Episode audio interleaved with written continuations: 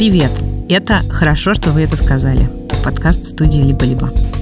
Меня зовут Ксения Красильникова. И этот сезон о том, как люди справляются, когда обстоятельства поставили жизнь с ног на голову. Когда приходится постоянно бултыхаться в коктейле из разных чувств, этических сомнений и попыток снова обрести почву под ногами. Здесь, как и всегда, личные истории реальных людей и их сессии с психологами и психотерапевтами.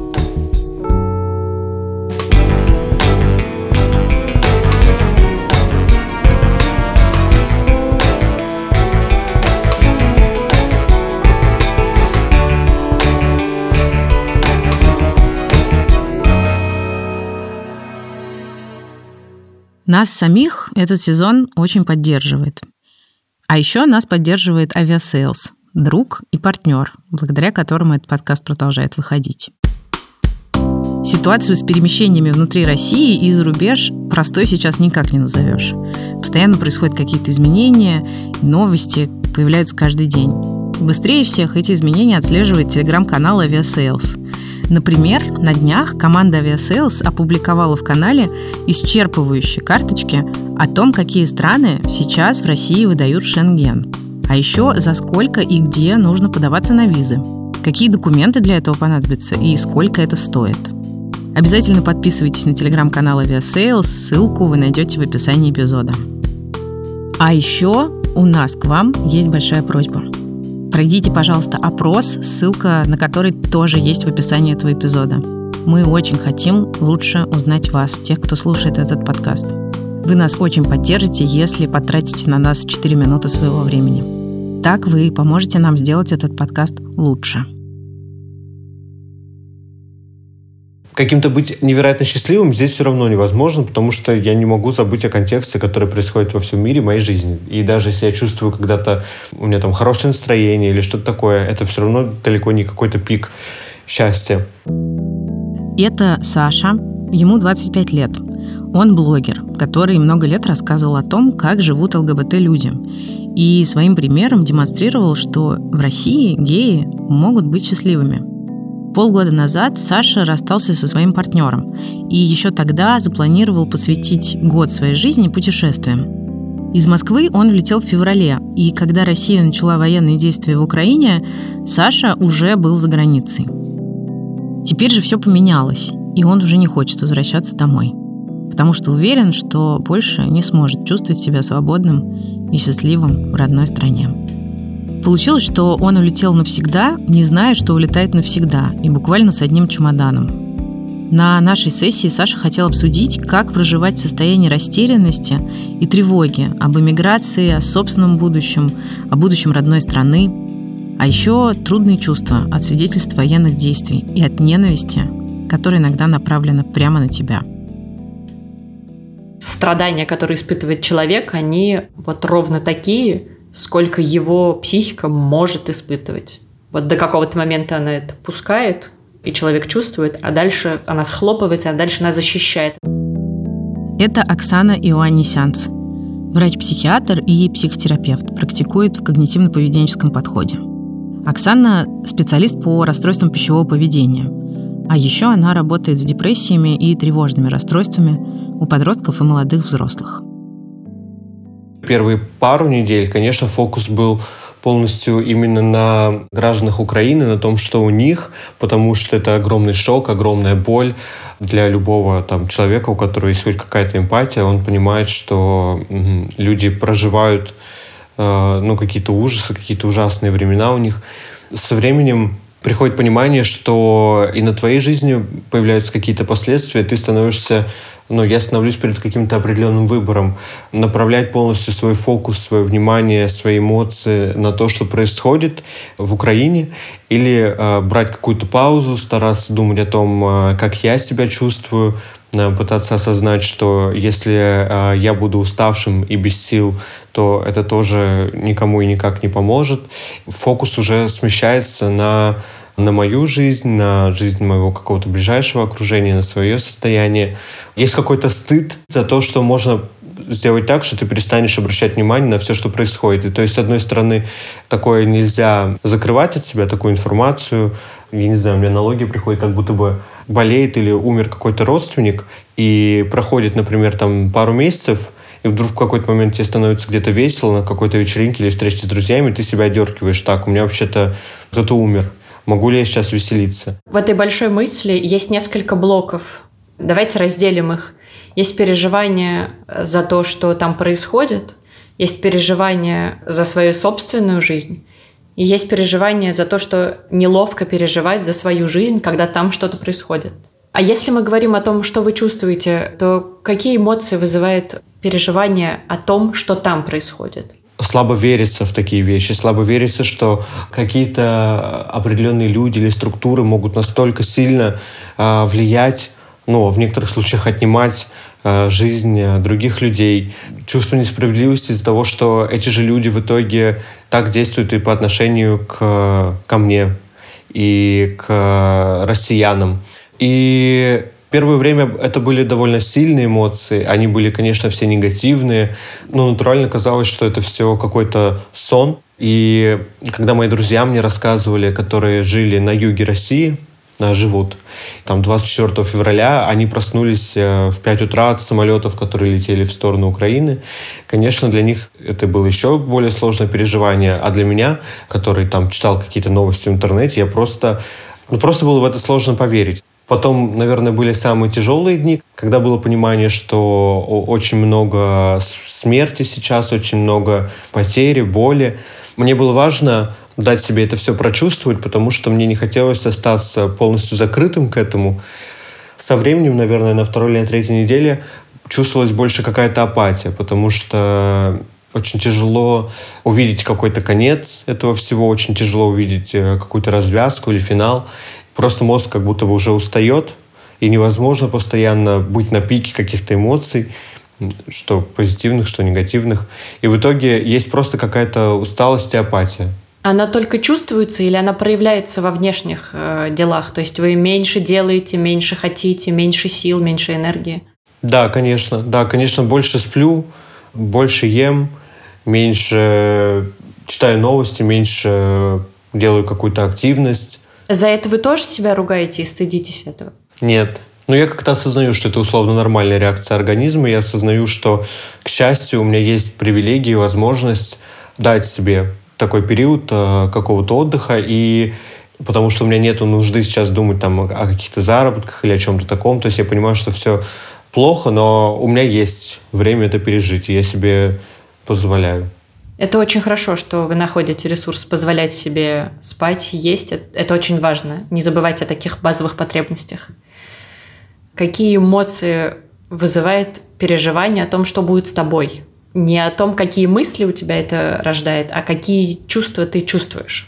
В общем, первое время мне, конечно, тоже я себя ощущал довольно сильно виноватым из-за того, что Э, я условно свободен, я смог улететь из страны, у меня есть какие-то накопления, какая-то стабильность, э, и я чувствовал вину э, и перед теми, кто остался в Москве, и перед теми, кто сейчас в Украине находится. И к несчастью, ну, есть довольно много людей там из моей аудитории, которые этим спекулировали, и еще больше мне писали какие-то там плохие вещи. Понятное дело, что это все тоже от какого-то ужаса, от какой-то безысходности. У меня нет какой-то обиды или злости на этих людей, но а, в итоге мне было очень тяжело. Я пропадал из соцсетей, потому что мне было тяжело все это читать. Когда я неловко заикался и делился о том, что мне там что-то тяжело читать, мне тоже тут же напоминали, что кому-то здесь тяжело читать, а кому-то здесь тяжело, там, я не знаю, сидеть под обстрелами условно. Для многих мои переживания, они совсем никакие не переживания, там какие-то, условно, пару недель я в этом варился. Сейчас я, а, если честно, принял какие-то очень э, серьезные решения по поводу того, что, скорее всего, я не вернусь э, в Россию, скорее всего, мне придется куда-то улетать. Я бы не сказал, что я чувствую какую-то сильную тревогу или страх по этому поводу, потому что я думаю, что мне это очень тяжело осознать. Не знаю, у меня так часто, именно вот моя психика как-то так устроена, что она просто пропускает какие-то такие моменты и очень слабо верит. Я не знаю, как это называется, дереализация или что. Что мне, ну, мне не кажется сейчас, что мне будет как-то плохо и тяжело, хотя, скорее всего, мне будет плохо и тяжело в ближайшие э, месяцы, в весь там процесс миграции, он будет сложным. Действительно, переезд в другую страну редко и мало кому дается легко. По исследованиям, процент тех иммигрантов, которые проходят через спектр сложных состояний, и злость, и грусть, и неуверенность, и сожаление о решении эмигрировать, и даже депрессия, неизменно высок. Таких людей от 72 до 88 процентов. А еще известно, что у молодых взрослых и подростков, родившихся и живущих в своей стране, на 10% меньше шансов получить диагноз депрессии, чем у тех их сверстников, которые как раз были вынуждены переехать. Многие мигранты проходят через так называемый кризис идентичности. Это значит, что ответ на вопрос «кто я?», который у человека был до переезда, уже недостаточно отражает реальность. И это больно. Саша, раньше у тебя были в жизни ситуации, в которых было что-то похожее? Не имею в виду события, я имею в виду какой-то период в жизни, когда что-то происходит по другому сценарию, не так, как ты прогнозировал, и ты тоже как бы это немножечко выключаешь, как ты действуешь, справляешься или не справляешься. Бывали ли такие ситуации в жизни? Помнишь ли ты их? Можешь ли рассказать немного об этом? У меня было два эпизода, они связаны оба с э, расставаниями. У меня был эпизод, когда я разводился, и там был брак, где я пытался каким-то образом исцелить свою гомосексуальность. И был эпизод, э, где я расставался с молодым человеком, и мне тоже было очень тяжело. Но в те э, периоды жизни я страдал предостаточно. То есть у меня не, не было такого, что я там что-то как-то не почувствовал или пропустил. Тогда мне было очень плохо. Сейчас я, возможно, как-то просто настраиваю себя, сознательно пытаюсь надеть себе какие-то розовые очки, и стараюсь не фокусироваться на том, что, скорее всего, там есть огромная вероятность, что я буду работать условным официантом или грузчиком. Но я понимаю, что как будто бы просто мое плохое состояние и моя тревога вот по поводу моего скорого обнищания, она как бы ничего особо не изменит. Если мне придется с этим столкнуться, я столкнусь, мне будет плохо на месте. А как ты думаешь, может быть, это не розовые очки, а какой-то опыт, который в жизни уже приобретен, и некоторая уверенность в том, что ты умеешь справляться с э, сложностями, что, что ты уже взрослый и много умеешь? Нет, если честно, мне кажется, что меня хорошенько жахнет, когда я куда-то там прилечу.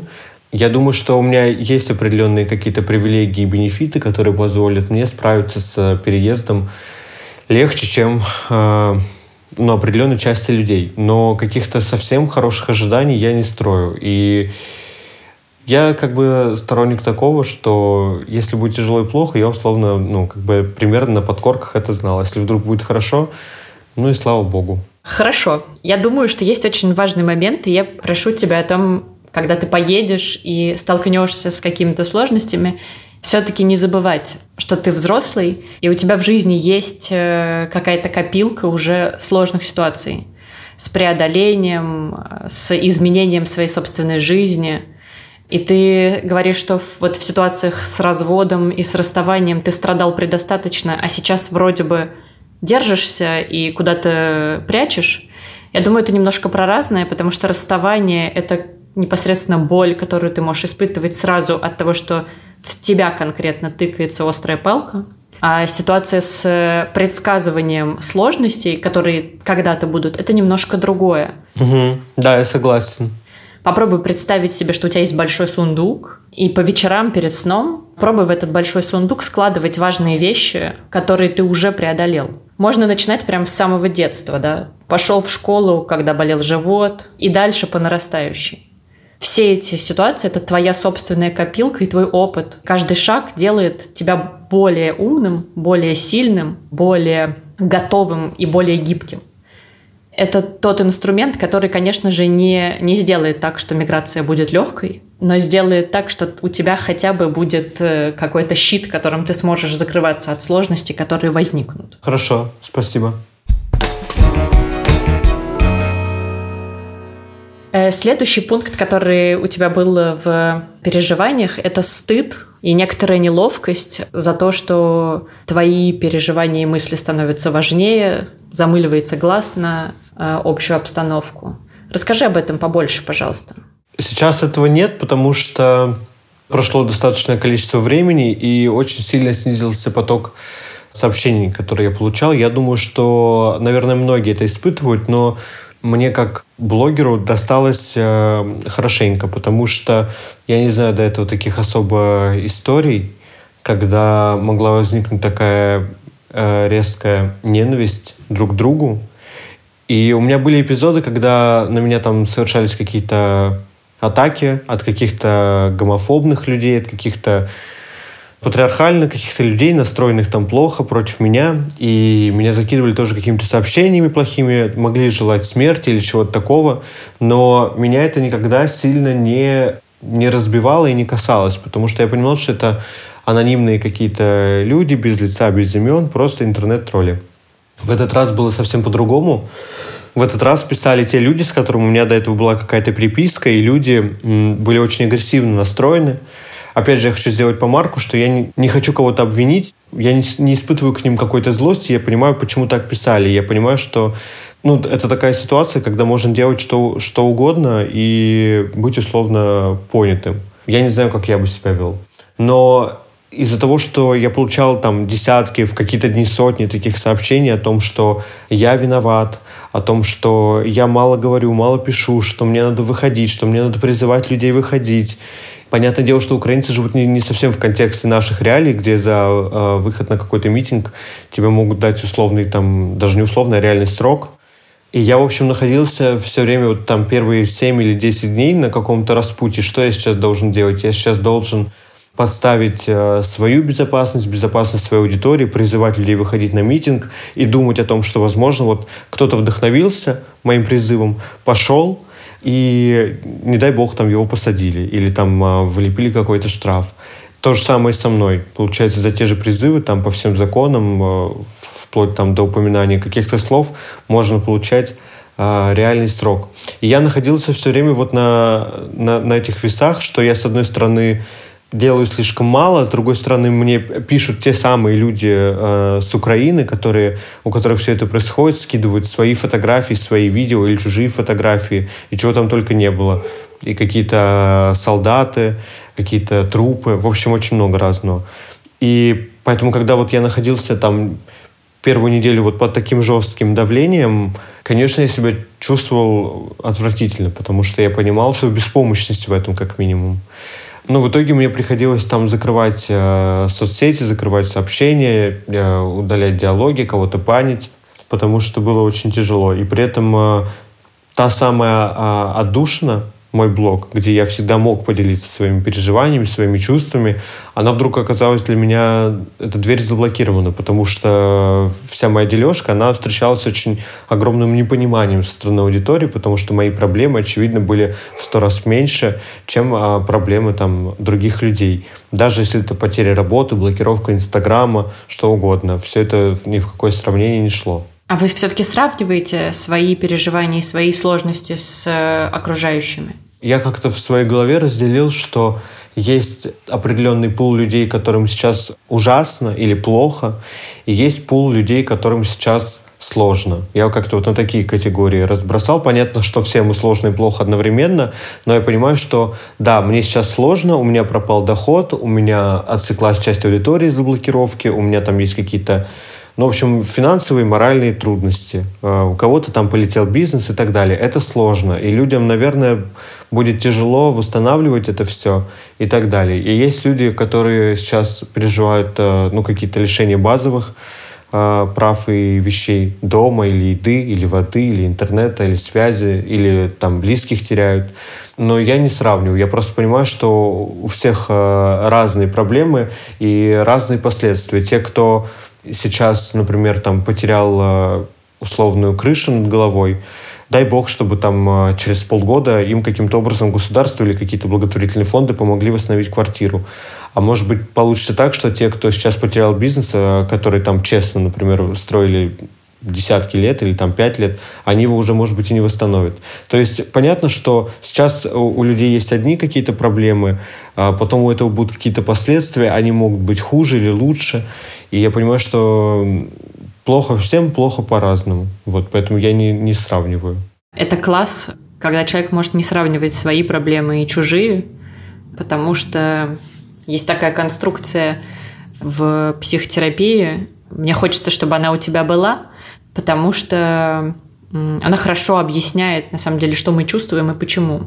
Страдания, которые испытывает человек, они вот ровно такие, сколько его психика может испытывать. Вот до какого-то момента она это пускает, и человек чувствует, а дальше она схлопывается, а дальше она защищает. Это наш способ спастись от разных невзгод, которые происходят. И важно знать, что у нас э, э, вот это бесчувствие, которое возникает, с ним можно работать, но на самом деле это такая человеческая суперсила в какой-то момент схлопывается, и больше ты не чувствуешь. Поэтому хорошо, что у тебя получается там анализировать и не сравнивать какие-то вещи. Это здорово. А вот сейчас, в моменте, что беспокоит тебя или что вызывает переживание? На самом деле, к счастью, примерно ничего, потому что за первые там три недели я условно решил все, что там мог решить. И понятно, что у меня есть какие-то вещи, с которыми я не определился, но и не время сейчас с ними определяться. То есть, условно, я э, улетел, я смог э, снять какую-то наличку, когда блокировались карты. Я пригласил там своих подписчиков в телеграм-канал, когда блокировался Инстаграм. У меня есть э, понимание, куда и как я дальше еду. Поэтому я просто сейчас довольно грустно и скучно жду. И я понимаю, что есть несколько этапов впереди. Какие-то получения виз, получение документов, план вот по этой миграции, выбор страны, куда мне надо им, иммигрировать. Вот. Но все это может быть э, только позже реализовано. Я просто понимаю, что я бы хотел какие-то вещи ускорить. Сейчас э, я нахожусь условно плюс-минус безработный, бездоходный, но при этом я не двигаюсь э, к тому, чтобы жить там, где я планирую жить. У меня есть определенные накопления, подушка безопасности. И когда все это началось, я понимал, что у меня есть определенный, определенный запас денег просто на жизнь, и есть вот моя подушка безопасности. Я себе тогда поставил еще определенные условия, что как только я в нее залезаю, чуть ли не в этот же день я уже должен быть там, где я планирую жить. То есть это уже не, не путешествие, это я уже не болтаюсь там, как в проруби, да.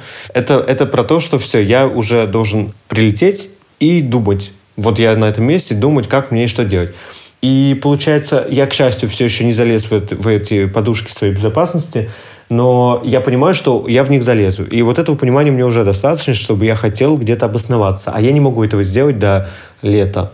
И получается, я просто сижу здесь. Но я стараюсь отвлекаться, то есть такого, чтобы я прям постоянно грустил или стрессовал, нет, потому что есть все время какие-то маленькие э, мелочи или вещи, на которые я стараюсь обращать внимание, там, начиная от солнышко, заканчивая как какой-то встречей с э, знакомыми здесь, с которыми я тут уже подружился. В общем, я очень хорошо осознаю, что я рад находиться, где я нахожусь, и что мое тягостное ожидание — это все еще лучше, что могло со мной произойти. Я обращаю внимание, что ты все время говоришь о, о том, как все устроено, как все работает, но мало говоришь о, о том, как ты себя чувствуешь как ты в этом во всем себя ощущаешь. Мало про твои эмоции именно.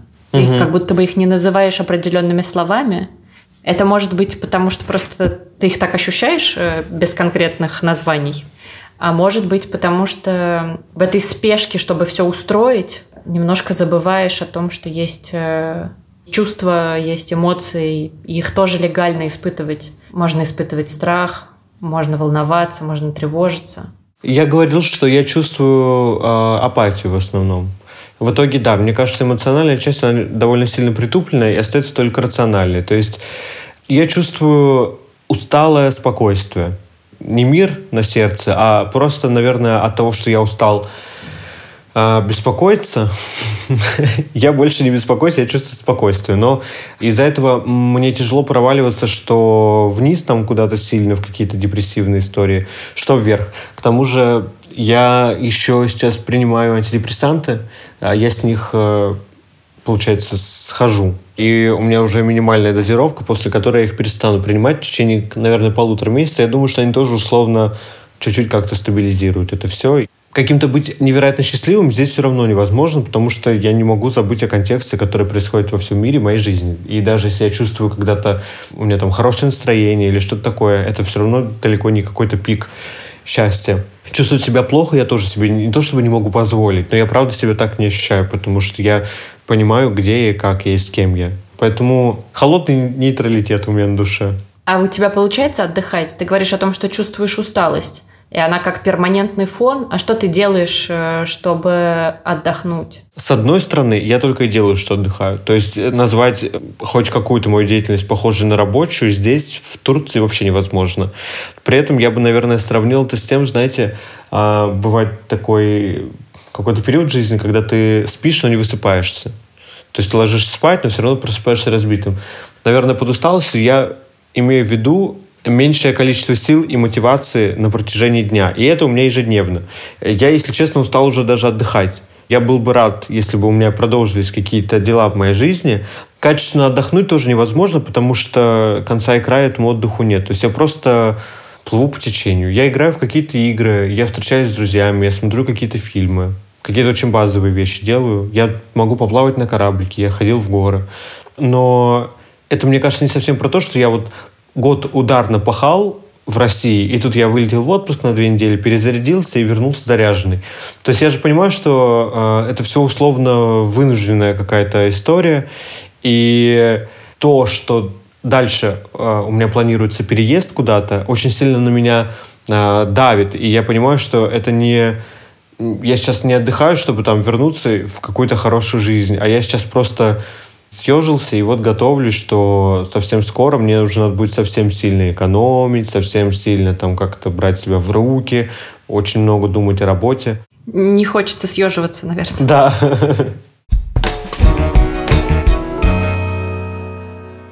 Я хочу э, ввести один термин. Мне кажется, что у тебя чуть-чуть перемешались понятия. Ты говоришь про усталость эмоциональную, про то, что ты устал чувствовать и больше не чувствуешь, потому что устал. И тут же говоришь о том, что ты сейчас не работаешь так много, и, в общем-то, уставать как будто бы не от чего. И ты этим обесцениваешь немного эту усталость, которую испытываешь. Я предлагаю разделить э, усталость от работы, от того, что ты впахиваешь, и потом просто валишься без сил, и усталость эмоциональную. Я бы даже ее назвала не усталость, а присыщенность когда ты присыщаешься, и у тебя сосредоточивается внимание, расползаются мысли и ощущения. А, я думаю, то, что ты делаешь сейчас, это не болтание без дела. Можно представить себе это в качестве накопления какого-то ресурса, да, потому что ты готовишься к тому, что будут трудности. Вот сейчас, пока они еще не наступили, но ты их себе уже прогнозируешь э, с довольно драматическим контекстом. И мне хочется, чтобы у тебя чуть-чуть было больше конструктива в этом процессе. Попробуй представлять себе самые драматические сценарии того, что с тобой будет дальше. И здесь, из этого хорошего места, где ты в тепле, безопасности, у тебя есть еда, какие-то развлечения, ты можешь поплавать на кораблике и сходить в горы, попробуй отсюда зафиксировать важные вещи, которые помогают тебе отдыхать, которые помогают тебе радоваться делать э, свою жизнь лучше. Попробуй представлять себе, как ты там, работая грузчиком, сможешь делать это лучше. Как тебе будет легче справляться и что тебе будет помогать. Как будто бы мы выросли в контексте, в котором родители часто говорят, хватит смеяться, а то потом будешь плакать. Или там думай наперед, рассказывают нам басню про стрекозу, которая лето красное пропела.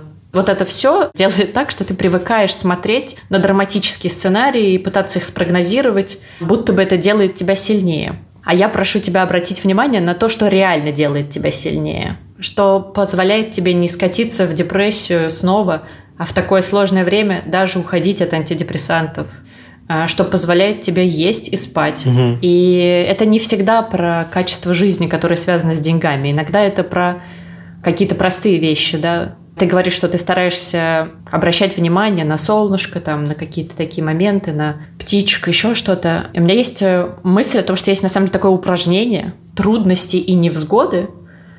Мы не можем их убрать. Значит, нам остается принять это. и поставить себя в позицию, где мы позволяем этим невзгодам существовать, где мы позволяем тревожным мыслям и плохим чувствам, которые нам не нравятся, тоже существовать, а себя ставим в позицию наблюдателя. Э, и упражнение выглядит так. Сейчас у тебя хорошая погода вокруг, и ты на самом деле можешь даже попробовать не представлять себя, а сделать это по-настоящему. Для этого нужно представить себе, как будто бы ты лежишь на траве, солнышко тебя греет, светит, но не слишком ярко, так что ты можешь лежать с открытыми глазами, э, и смотришь на небо. И на небе проплывают облака. Какие-то потемнее, какие-то посветлее, какие-то ближе к тебе, какие-то дальше. Они проплывают с разной скоростью. И каждое такое облако – это вот эта проблема, которая проплывает мимо тебя. Или это э, тяжелая мысль, которая мешает. Или это чувство, которое не дает расслабиться. И позволяя им как бы проплывать мимо тебя, ты создаешь конструкцию, в которой ты не борешься с ними, а значит не тратишь силы на это. Но ты и на расстоянии. Значит, они не так сильно тебя задевают. Они проходят мимо. Раз они ушли, значит, на их месте будут другие, новые. Здесь Оксана предлагает Саше упражнение из подхода ACT – Acceptance and Commitment Therapy, по-русски терапия принятия и ответственности. Это один из когнитивно-поведенческих подходов так называемой третьей волны. ACT, как и многие современные методики, делает акцент на развитии навыков осознанности. Можно даже сказать, что подход базируется на техниках и практиках mindfulness. Один из ключевых принципов mindfulness – принятие – оно предполагает, что человек отказывается от борьбы с реальностью, какой бы сложной она ни была, и признает за ней право быть разной, в том числе очень неприятной. Практика дистанцирования от мыслей, которую предлагает Саша Оксана, учит замечать мысли и не сливаться с ними. Поймав вызывающую тревогу мысль за хвост, можно посмотреть на нее со стороны, ну или снизу вверх, и не пытаться при этом от нее избавиться. И действительно становится проще.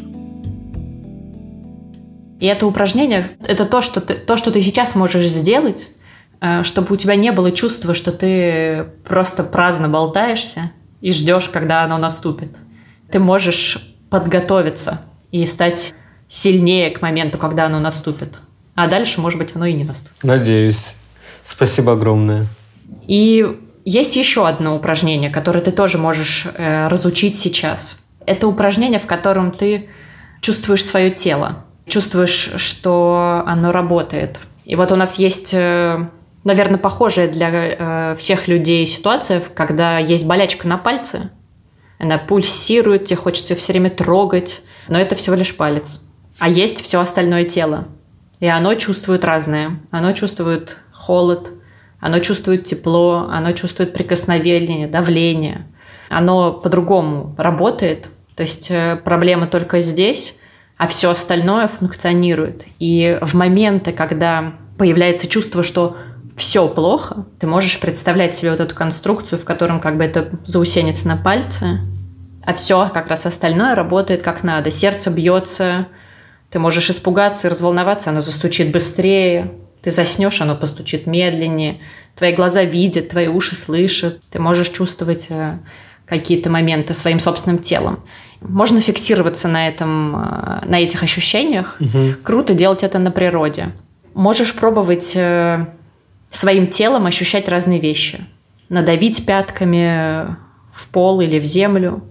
Попробовать э, подержать в руках какие-то текстуры, камушки теплые, холодные. Ну, то есть в идеале это так работает, что ты сейчас научаешься концентрировать, концентрировать внимание на этом – а дальше в моменте, когда у тебя возникает тяжелое чувство на новой нелюбимой работе, ты подбираешь с земли камушек, держишь его в руках, концентрируешься на том, э, какой он, и это отпускает. Да, очень круто. Про палец и про тело хорошая аналогия. Я так не думал. Ты говорил о тяжелых переживаниях, связанных с тем, что ты не сможешь вернуться в Москву, доделать дела, и это вызывает какую-то тревогу, угу. что ты не увидишься с близкими, что ты не доделаешь, что ты так не собирался. Это опять же про чувство несправедливости, обиды, что я ощущаю в этом, что эти решения принимаются не мной, а за меня, потому что я всегда э, любил и Москву, и Россию, мне было комфортно жить там. Ну, мне было это очень неожиданно узнать, но когда я думаю о том, что я очень сильно скучаю по Москве и по России, у меня есть довольно устойчивое какое-то осознание того, что той Москвы и той России, по которой я скучаю, ее как бы уже нет. Ее 24 февраля для меня, по крайней мере, не стало. Я понимаю, что там условно те же здания, те же люди, но я считаю, что со мной, ко мне отнеслись так, и со мной и со всеми россиянами поступили так, что я бы там больше не хотел жить никогда. И вот э, это чувство несправедливости и отчасти даже какой-то ненависти, оно в целом перевешивает э, то, как я бы хотел жить в Москве. А кроме драматического сценария, ты представляешь себе что-то, что может улучшить твою жизнь, что несмотря на вот эти трудности, которые сейчас есть, на сложность с тем, что ты там не сможешь вернуться в Москву и доделать какие-то дела, а, с тем, что все это происходит не потому, что ты сам этого хотел. Как думаешь, э, есть ли реальные плюсы от того, что ты делаешь сейчас, и от того, что тебе предстоит сделать? Да, конечно, в долгосрочной перспективе точно. Ну, э, меня это очень сильно ободряет, потому что я понимаю, что я это все делаю а, не ради чего-то, а ну, для, для своей лучшей жизни, конечно же, по итогу. У меня была цель а, раньше накопить на квартиру. Для меня было очень важно, чтобы у меня было жилье, была безопасность, была стабильность. Это был вот мой какой-то... Ну, в общем, была бы недвижимость, я бы себя чувствовал лучше. Единственное, чего мне не хватало для того, чтобы я себя прям счастливым называл, это какой-то небольшой квартира в Москве. И я на нее копил, и получается в марте я понял, что ну, никакая квартира в Москве мне не нужна, я больше этого не хочу. И у меня получилось, что я остался без цели в жизни. И когда я понял, что этой цели у меня нет, я стал думать о том, какую, какая бы у меня еще должна быть цель. И я понял, что у меня цель э, каким-то образом э, поменять гражданство, получить другой паспорт. У меня нет каких-то антироссийских настроений. Я все еще люблю и Россию, и россиян, конечно же. И, ну, я сам тоже русский насколько это возможно с моим лицом. Но для себя я понял, что я, я хочу другой паспорт. Вот я хочу в 40 лет вспоминать жизнь в России как какой-то такой эпизод, ну, было и было. Вот. Э, где-нибудь, знаете, там, с устрицами и фуагра и с гендерными свободами. И все, я начал думать в этом направлении, и получается, что, конечно же, как только я приду к тому, что у меня будет другое гражданство, другой паспорт, я уверен, что это снимет для меня огромный груз с плеч, что я буду чувствовать себя в миллион раз лучше, неважно, каким я буду, а, обеспеченным, а, малоимущим. Ну, я просто уверен, что для меня это будет хорошим знаком. Я хочу сказать, что цель – это не обязательно что-то материальное. Но цель чувствовать себя хорошо в течение следующего года, пока все это сложное будет происходить, это тоже очень важная цель. И то, что ты сейчас можешь себя чувствовать хорошо, это не случайность. Ты на самом деле контролируешь этот процесс, контролируешь свое состояние, контролируешь свое настроение и так далее. И даже если там внутри есть колебания, то внимательное отношение к этому – это все равно контроль. Конечно, какие-то вещи мы не очень контролируем, и мы не можем спрогнозировать, с каким настроением мы проснемся, но мы можем прикладывать усилия, чтобы оно стало лучше, чтобы сон был лучше, там, открыть окошечко, да, положить подушечку. Это, это процесс, который делаешь ты. И ставить себе какие-то нематериальные цели, которые как бы размазаны на длительный промежуток времени, не как э, флажок, да, как бы новый паспорт, а как э, то, что ты можешь э, контролировать в процессе, пока вот эта мечта там приходит, это тоже цель, и это тоже может э, помогать тебе фокусироваться на самом деле на маленьких вещах. А, сейчас, э, так из того, что ты говоришь, мне кажется, у тебя есть э, какие-то большие крупными мазками планы, растянутые на много времени, и краткосрочное планирование, оно, с одной стороны, сейчас очень хорошо работает, а с другой стороны, как-то сложно работает, потому что оно все про там, когда ты проснешься и что-то покушаешь, а не про важное.